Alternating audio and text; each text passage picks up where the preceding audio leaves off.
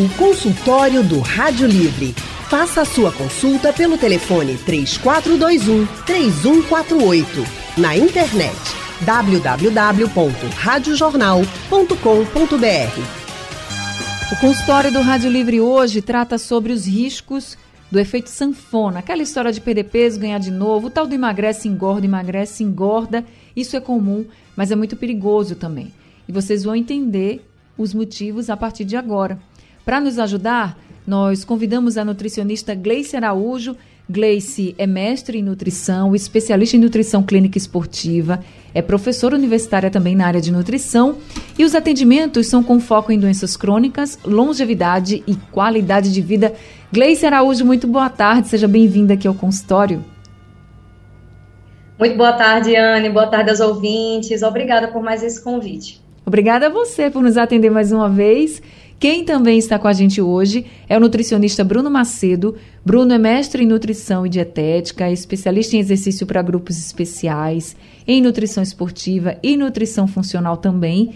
É nutricionista do programa Sob Medida e também é profissional de educação física. Então, professor Bruno, muito boa tarde também, seja muito bem-vindo. Muito boa tarde, é um prazer e é uma honra estar aqui dividindo esse espaço com você e com a nutricionista Gleice. A gente que se sente honrado também estar com você aqui. Já vou começar lhe perguntando: o tipo de dieta que eu escolho para fazer pode me levar a aumentar o risco de um efeito sanfona?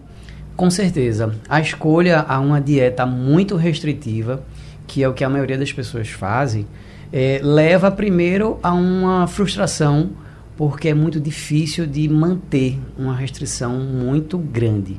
E a outra coisa é que quando a gente restringe demais a dieta, a gente está ensinando o nosso corpo a fazer algo que ele já é muito eficiente, né? A gente, desde o nosso ancestral, nós somos especialistas em armazenar energia. Nem sempre a gente tinha comida disponível. Então somos uma máquina de armazenar energia. E quando a gente restringe demais o aporte calórico, o aporte energético, a gente está aumentando a eficiência do corpo em estocar energia em forma de gordura. E aí, se com mais gordura a gente não não chega no que quer, né? Pois é. E assim, o, o nome efeito sanfona é um nome muito feliz, esse, esse, essa escolha do nome. Mas, diferente da sanfona, daquele instrumento lindo, quando ele, uma vez que ele abre, né, que ele deforma, quando ele volta, ele fica igual. No caso do reganho de peso, quando a pessoa ganha peso novamente, ela não fica, ela não fica igual. O tecido adiposo está mais eficaz em guardar, em armazenar gordura. As células elas se multiplicam e aumentam de tamanho, né? E os riscos a várias doenças aumentam. Então não volta exatamente igual. O Gleice, eu não sei se é verdade, queria saber de você se, se também essa questão do efeito sanfona pode aumentar um risco de ter diabetes. Eu já li sobre isso, que poderia aumentar um risco de a pessoa acabar é, tendo que conviver com, com diabetes. Isso é verdade mesmo ou é um mito? De certa forma, Anne, pode acontecer sim, porque nesse processo desenfreado de uma dieta mais restritiva, sobretudo de efeito imediato, que é muito comum essas dietas da moda acompanhar esse perfil e, consequentemente, esse indivíduo irá sofrer mais com reganho de peso, temos alterações no controle metabólico do, pre, do, do peso, de fome e saciedade, então, indiretamente, muitos hormônios terão seu impacto. E quando falamos da resistência à insulina, existe sim uma relação entre um hábito alimentar adequado e esse controle. Acredito que a principal interferência seria nessa diminuição de uma melhor frequência na distribuição das refeições. As pessoas que decidem fazer uma, uma alimentação mais restritiva, muitas vezes procuram fazer longos espaços isentos de alimentação jejum de várias horas, a possibilidade de uma, duas refeições maiores ao longo do dia. E isso, de uma maneira crônica, vai alterando essa função básica do metabolismo, que seria a manutenção da glicemia. E muitas vezes, se essa escolha alimentar também não for acompanhada, ou seja, fazer poucas refeições com má qualidade nutricional, esse processo acaba se intensificando. Então, eu, eu ampliaria o risco não só para o diabetes mellitus, mas para outras condições como dislipidemia, hipertensão arterial e assim por diante. Quando você fala dessa questão de dieta restritiva, e o professor Bruno também tocou nesse assunto, vamos deixar claro para todo mundo o que é de fato essa dieta restritiva. Você falou do jejum, né, que muita gente faz, esse jejum prolongado, e não só prolongado no dia, mas prolongado por muitos dias, por meses. Tem gente que faz, não, para mim é normal, já é normal ficar sem comer mesmo, assim, já me acostumei, já estou adaptado. E isso é bom porque eu consigo ou manter o peso, ou então perder peso. Tem, tem muita gente que fala isso. Mas, além dessa questão de jejum, porque existem casos, gente, que o nutricionista conversa com a pessoa, vê que é possível fazer é uma estratégia, mas me corrija que se eu estiver errado, professor Bruno, mas tem que ser voltado para aquela pessoa, né? O jejum, e se for necessário, e se for realmente algo que ela deva fazer. Não é qualquer pessoa que chega e faz, né? Não, não é qualquer pessoa, é uma estratégia pensada para um determinado indivíduo. É uma, normalmente é uma estratégia que a pessoa que é, é mais seguro você fazer com alguém que normalmente já faz. Então, uma pessoa que não sente fome ao acordar e também tem algumas limitações. Por exemplo, diabético, fazer um jejum muito prolongado não é algo muito bom, não tem uma interação muito boa com medicamentos. É, inclusive, a nutricionista Gleice pode, fazer, pode falar mais com mais propriedade sobre o diabetes. É, então, assim, eu digo que, assim, que, ela não, que a, o jejum intermitente não é uma dieta, é um estilo. Tá? E, e pouca gente se aplica a isso. E aí, Iglesias, queria que você explicasse para a gente mais o que é de fato uma dieta restritiva. O que, é que se caracteriza essa dieta restritiva? Perfeito. Nessa dinâmica que estamos conversando aqui hoje, uma dieta restritiva, Anne, seria aquela que faz uma diminuição do percentual calórico total. Existe uma estimativa populacional de que grande parte dos indivíduos precisariam de uma dieta em torno de 2 mil calorias. É por isso que nos rótulos dos alimentos essa informação ela vem dada com tanta facilidade. Uma dieta restritiva seria aquela onde o percentual de calorias mínimo que você precisa para manter suas funções metabólicas não é concretizado. E vemos isso com muita frequência na rotina de pessoas que sofrem de efeito sanfona. Qual é a causa primária dessa restrição? É seguir uma dieta da moda. Existem várias dietas que, infelizmente, trazem o perfil de restrição de calorias e que vendem uma realidade de um emagrecimento rápido, porém que não é efetivo e sustentável a longo prazo, e faz com que os consumidores né, acreditem que seria uma via de busca de saúde, quando na verdade não é. Então, na mídia, temos diversas dietas da moda que vêm surgindo.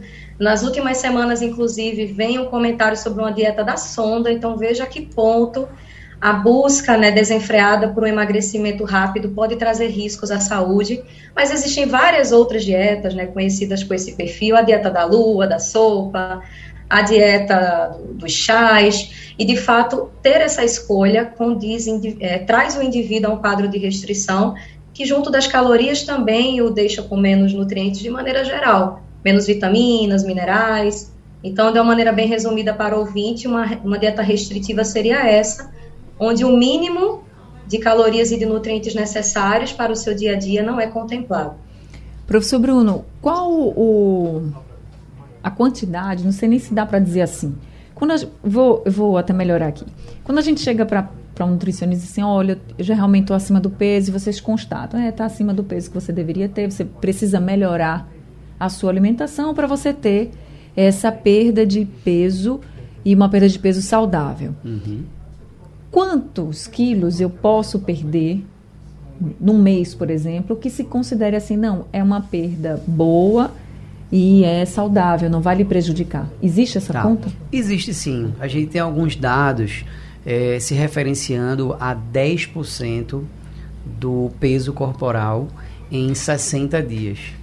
Tá? Isso são a partir de estudos, inclusive com interação medicamentosa, é, são grupos que estudam obesidade e que eles consideram inclusive 10% do peso.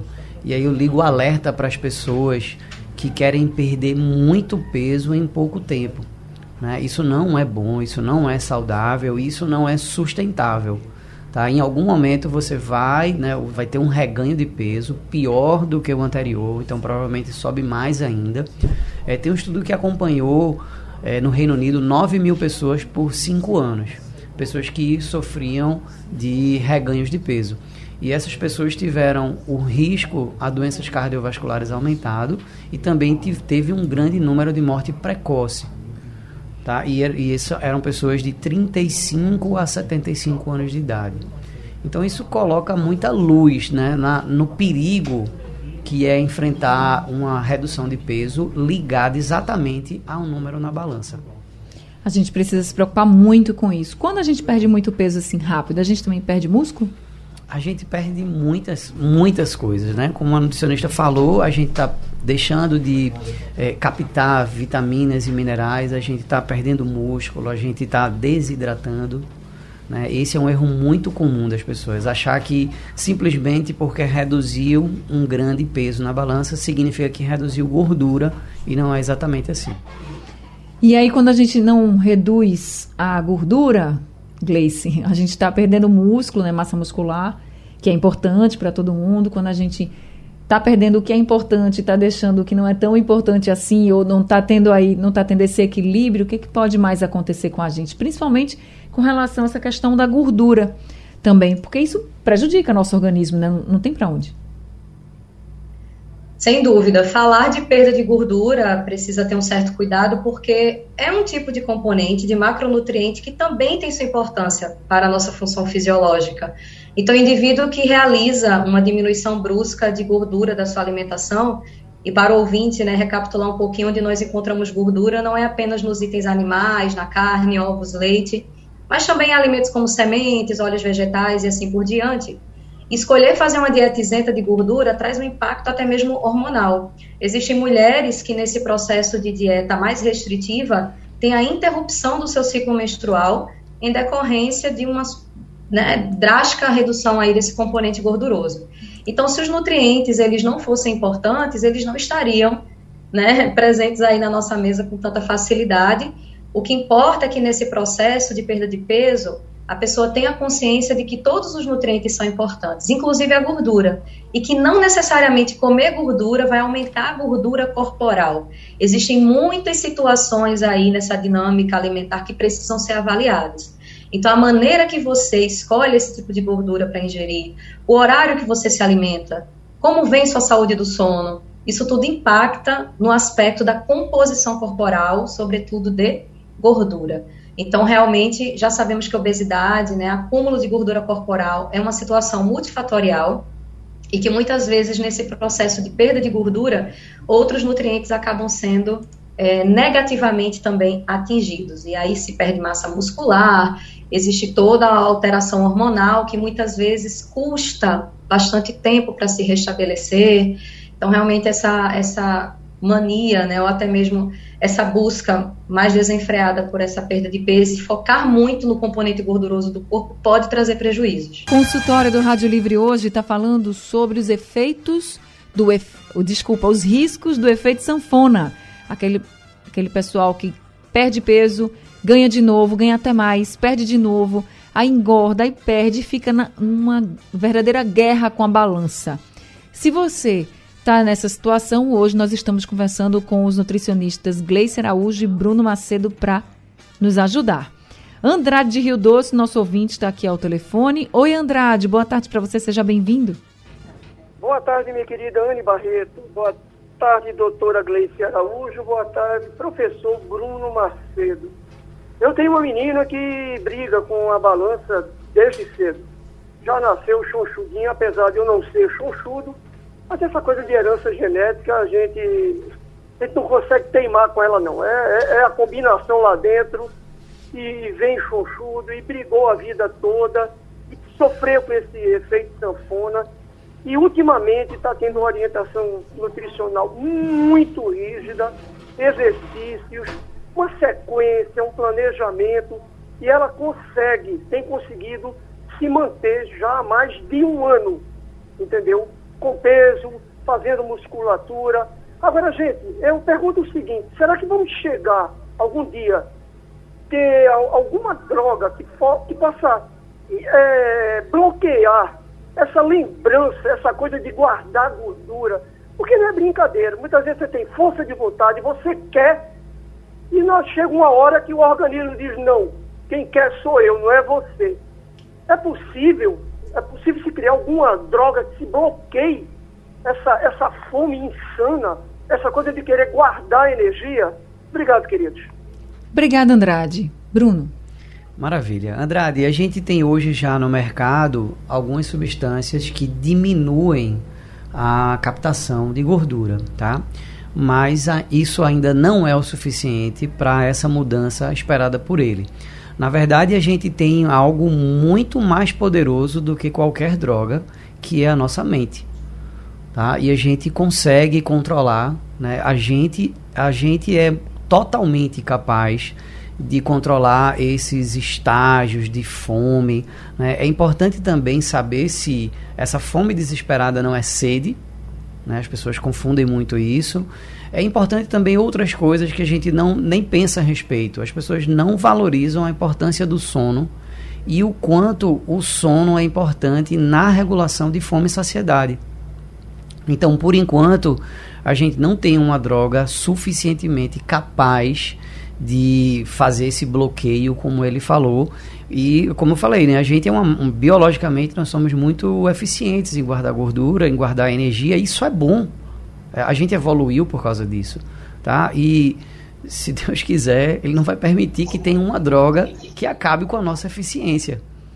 Com relação a essa história do sono, a gente já fez consultório aqui, e inclusive os especialistas disseram o seguinte: se você não dorme direito, você vai ter mais fome durante o dia.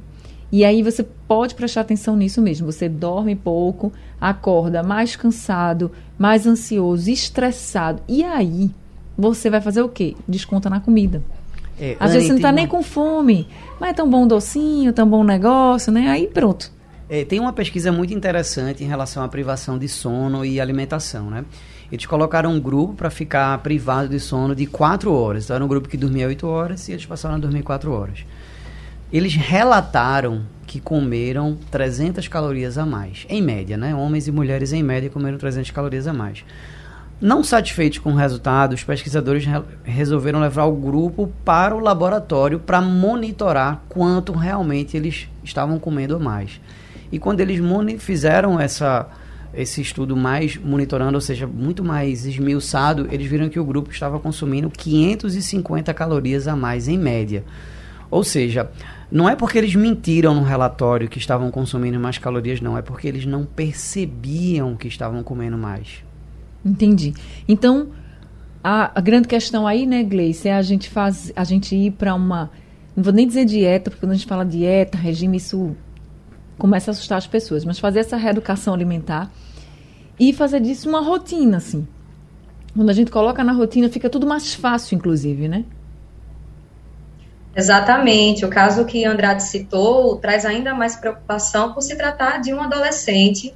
A ideia é que essa alimentação dela contém prazer, preferências alimentares. É uma fase onde as escolhas alimentares também dependem de um contexto social.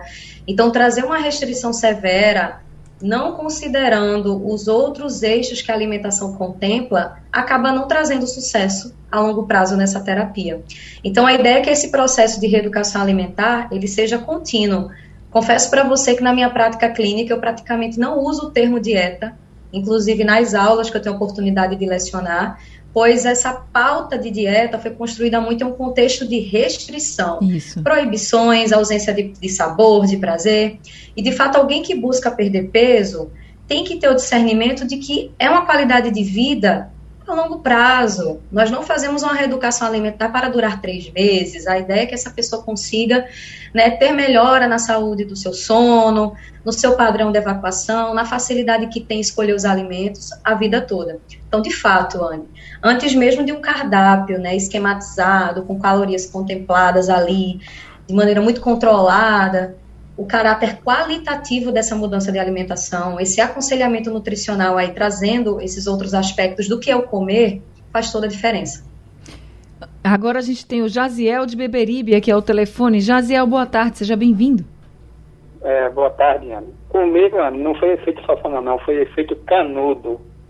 Porque eu tenho 1,85m, meu peso nunca passava de 70 a 71, aí eu cheguei a pesar 78 quilos. Quando morava com uma pessoa, ela se danou a me dar Neston, com cenoura, tudo misturado no seu cabelo. Sei que eu cheguei a pesar 78 quilos. Perdi tudo, pela minha altura fiquei parecendo um canudo. Agora, vê bem, é a história da água aí que o doutor falou, realmente pode ser sede e não fome. É tanto que quando a gente está com fome, se a gente beber água, a fome passa, né? Mas a minha pergunta é a seguinte: é mais fácil ganhar peso ou perder peso? Pelo menos para mim é mais fácil perder. Eu, eu sou fácil de perder, isso é difícil de ganhar. Eu tenho 1,85m e sempre pesei 70, 71, daí não passo. Então, Gleice Araújo, é mais fácil ganhar peso ou perder? Eu vou trazer duas perspectivas. Para o indivíduo que apresenta uma situação de saúde, uma gravidade onde existe um aumento do seu metabolismo, existe uma doença por trás alterando essas suas funções, é muito mais fácil perder peso. Inclusive, não é uma conduta que se é apropriada a fazer em um cenário de doença. Perda de peso muitas vezes acaba sendo prejudicial. Vamos agora para a esfera de um indivíduo saudável. Pensar no indivíduo X que é sedentário, que faz uma alimentação inapropriada, que, é, que tem muito estresse do seu trabalho, que dorme muito menos de 8 horas por dia. De fato, para ele, ganhar peso vai ser muito mais fácil. Então, respondendo a sua pergunta, ganhar ou perder peso é extremamente relativo. Vamos tentar entender aí como anda esse processo de metabolismo da pessoa, se tem ou não a doença de base associada e como é o seu estilo de vida. A partir daí, nós precisamos entender se perder peso para ele vai ser positivo ou não. Consultório do Rádio Livre hoje falando sobre os riscos do efeito sanfona. Nós estamos conversando com os nutricionistas Gleice Araújo e Bruno Macedo. E agora a gente vai ouvir a mensagem enviada pela nossa querida ouvinte Maria. Vamos ouvir. Boa tarde, Anne. É, Maria de Paudalho. É, quero saber aí dos doutores porque é, eu faço caminhada e tudo e é, tava pesando 85 quilos, aí esses tempos eu tava pesando 83, aí eu tava feliz, né? Aí eu percebi que eu tava andando e sentindo as pernas cansadas, cansada. Aí eu fui me pesar na cidade quando eu vi 8, quase 85.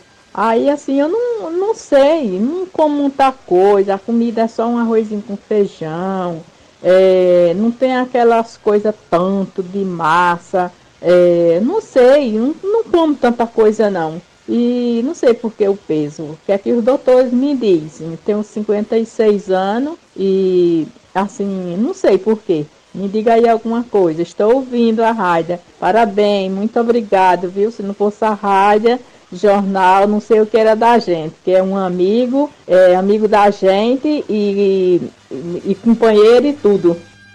É verdade, Dona Maria. Muito obrigada, viu, por ouvir a gente. Eu fico muito feliz também de estar sendo sua companhia agora, nessa tarde, levando informação para a senhora e para tanta gente. Mas deixa eu passar aqui sua pergunta então para Bruno, porque Bruno, além de nutricionista, ele também é profissional de educação física. E a Dona Maria fala essa questão da caminhada, né? Ela começou a caminhar, Perdeu aí 3 quilos, depois começou a sentir as pernas cansadas e uhum. viu que tinha aumentado de peso. O exercício físico, ele é muito importante o nessa exercício... questão da manutenção até da perda de peso? Sim. O exercício físico, ele é imprescindível, né? Não dá para fazer um programa de redução de gordura sem exercício físico. Tá? Às vezes as pessoas dizem assim, qual é o mais importante? É a alimentação, o exercício? Não tem mais importante, tudo é importante. Tá? É, em relação ao caso dela, primeiro tem que se trabalhar um pouco a persistência. Há quanto tempo será que ela está fazendo isso, né? Uma outra coisa é que, assim, Anne, no meu consultório, a frase que eu mais escuto dos pacientes é: Doutor, eu estou fazendo tudo certo. E aí, quando a gente vai aprofundando as questões, vai aprofundando, a pessoa não está fazendo tudo certo. E não é porque está mentindo, não. A pessoa não chega lá mentindo descaradamente. A pessoa até acredita que está fazendo tudo certo. E aí, quando a gente começa os questionamentos, a pessoa não está fazendo exatamente tudo certo. Então, seria primeiro revisar isso, né? E persistência. Ela tem que, tem que saber que isso é um processo duradouro, né? O efeito sanfona, ele é justamente porque as pessoas pensam em uma dieta, um planejamento alimentar como início, meio e fim. Então esse quando esse fim dele é o fim de tudo, do exercício, dos cuidados, do autocuidado e aí é, a, a bomba explode depois. No caso dela, seria importante se ver, verificar se não tem nenhum comprometimento vascular, se não tem nenhuma diabetes aí querendo se instalar. Né, fazer uma revisão de saúde geral para saber o que está acontecendo. E peso também é muito delicado, porque a gente, por exemplo, mulher, né, a gente fica muito inchada também às vezes, né? Tem uma retenção de líquido muito grande. Então, Exato. às vezes a gente sobe na balança, não é nem que a gente é, ganhou gordura, né, nem isso, mas a gente está mais pesada por causa desse inchaço, né? Com certeza. Essa, esse aumento de retenção causa um aumento na balança, né? Causa um aumento de desconfortos também e dá essa, essa impressão, né? Poxa, engordei. Então, é muito importante também, por isso, tomar bastante água e não desistir. Agora, Gleice, comecei a dieta. Vou, não vou, coloquei dieta de novo, mas enfim, né? Vocês estão me entendendo. comecei a minha reeducação alimentar, dieta, regime, como quiser chamar. E aí comecei a perder. Mas chega uma hora, é impressionante, chega uma hora que para. Por que para? Porque é nesse momento que muita gente faz assim, ou está adiantando mais de nada, eu vou engordar de novo, então pronto, não vou fazer mais nada.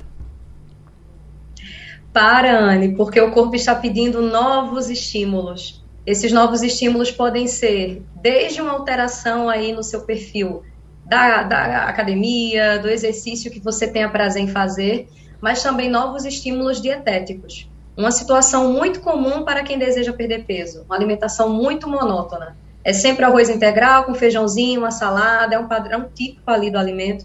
Mas será que fazer novas trocas, estimular mais alimentos regionais também, não ajudaria nesse processo? Então, o primeiro passo. Outros estímulos, Anne, requerem a presença do profissional. Talvez a pessoa esteja com carências de nutrientes que não estão sendo suficientes ser atingidos pela alimentação e é o momento de pensar em suplementação. Existem vários nutrientes, né, chave nesse processo de perda de peso, que tem um caráter, sobretudo, antioxidante. Então, podemos citar aí o ômega 3, vitamina D, fontes de zinco, vitamina C.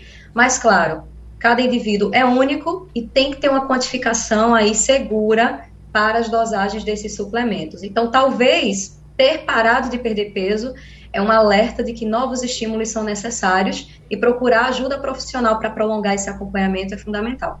Então, por exemplo, se a pessoa começou com essa reeducação alimentar, com a alimentação, né? Comecei já pela alimentação e comecei a perder, parei. Entrou no exercício, se entrar no exercício, mesmo que seja uma caminhada, né, professor Bruno, já Perfeito. vai ser um outro estímulo, né? Sim, claro, claro. As pessoas é, costumam subestimar a importância e o valor de uma caminhada, né? Caminha, é, é excelente. E para manter? Perdeu. Né? Chegou aí, perdi os, todos os meus quilinhos que eu precisava para manter. O que, é que a pessoa faz? Esse é o desafio, né? O, o maior, maior, de desafio, todos. Exatamente. A gente vê as pesquisas que acompanham aí, é, as pessoas que perderam peso em 5 anos, apenas 20% conseguiu permanecer ali com, com peso. Eu sempre digo que é, muita gente, pro nutricionista, pergunta dicas, né?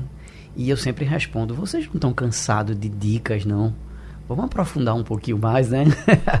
Mas eu digo assim, olha, o planejamento é muito importante, tá? Então, se planeje e se organize. Se você for se preocupar com o que você vai comer na hora que você sentir fome, a possibilidade de erro é muito grande. Então eu digo que planejamento e organização são os dois elementos que, vá, que, que vão te levar a uma transformação, inclusive da, da mentalidade. Qual a sua orientação, então, Gleice, para a pessoa que perdeu já todo o peso que precisava, né? Que está assim no peso recomendado, que está legal, mas que perdeu, não quer encontrar mais nunca esses quilos perdidos, assim, quer eliminar de vez da vida. Então, para fazer essa manutenção, qual a sua orientação?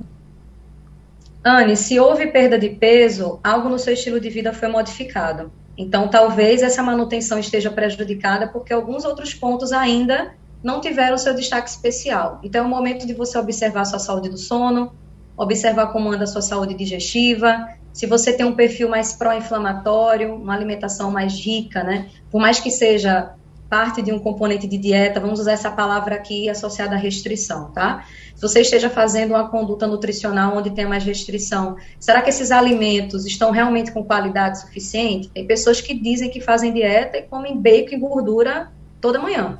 Então, só para a gente observar que nem sempre fazer dieta será saudável. na grande maioria das vezes pode disparar até algumas situações indesejadas. Então, a ideia é que pense nos pontos de acerto e observar aqueles outros que você precisa de um ajuste.